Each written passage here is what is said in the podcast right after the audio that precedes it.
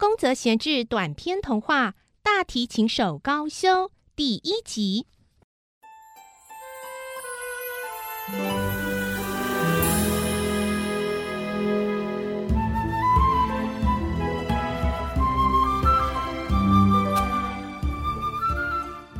小镇上的电影院是一间无声电影院。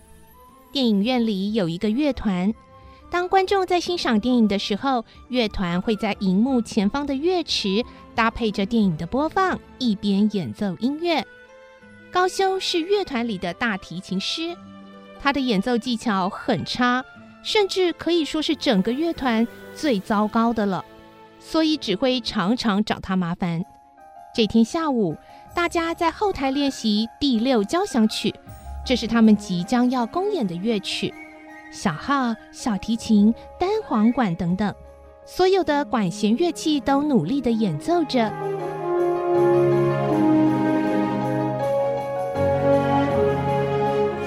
高修也绷紧了全身的神经，盯着乐谱，专心演奏大提琴。但这时候，指挥突然生气的拍着手，要大家暂停，然后毫不留情的对高修大骂。暂停，暂停！你大提琴没跟上啊，重来，从哒啦啦啦啦啦，这里再开始。大家马上从前一个小节再次演奏。高修满脸通红，流着冷汗，还好这次算是顺利演奏过了刚才出错的地方。他正想着想要松口气。这时候，指挥又拍手了。哎，又是你，大提琴，你怎么连音都拉不准啊？我可没那么闲，还等你学会音阶啊！气氛非常尴尬，其他团员只好装作忙着看乐谱或调整自己的乐器。高修也慌慌张张地调着琴弦，虽然他技巧实在不好。但他的那把大提琴也真的是太破旧了。啊，从前面的一个小节重新来过，开始。大家重新演奏，高修扁着嘴努力拉奏。这次蛮顺利的哦，已经演奏了一大段了。高修心里正想着运气不错的时候，指挥又大声的拍起手来了。高修以为又是自己出错，还好这次是别的乐手出错。这一次终于换他学别人在自己犯错的时候那样，翻看着乐谱，调调琴弦，一副正经八百的表情。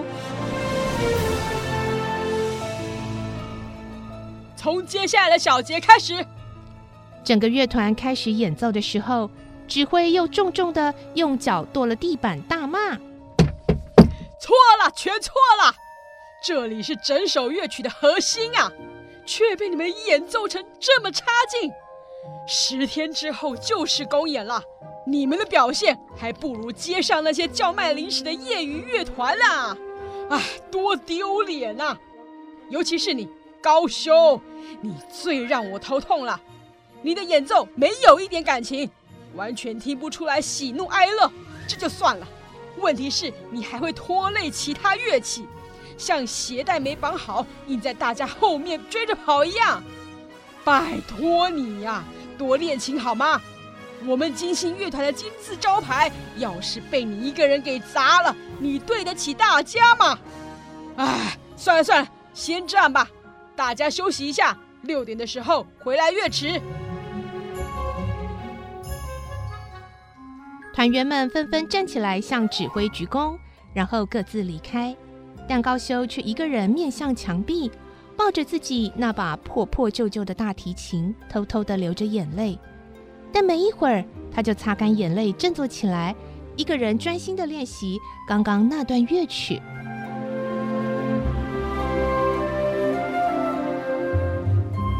练习结束之后，已经是晚上了。每次高修都得像现在这样背着这个又黑又大的箱子一路走回家，而其实他所谓的家是小镇河边一座荒废的水车小屋，高修一个人住。每天一大早，他会去屋子旁边的田地修剪一下番茄树，再替高丽菜除一下菜虫。过了中午之后，他才出门。然后每天晚上回家的时候都天黑了，他会先把灯点亮，打开又大又黑的箱子，而箱子里当然就是每次白天都害他被骂的那个大家伙——大提琴。高修把它拿出来之后，轻轻地放在地上，然后从柜子拿了杯子，往水桶里舀水，大口大口地喝下去。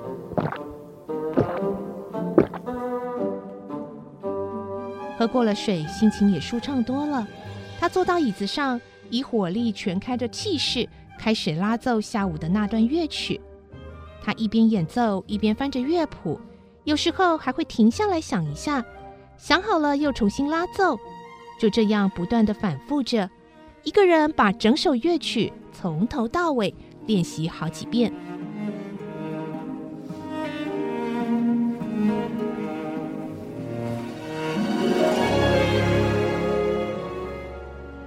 不知不觉已经是深夜了，高修拼了命的练习，到后来都快要感觉自己拉的并不是大提琴了。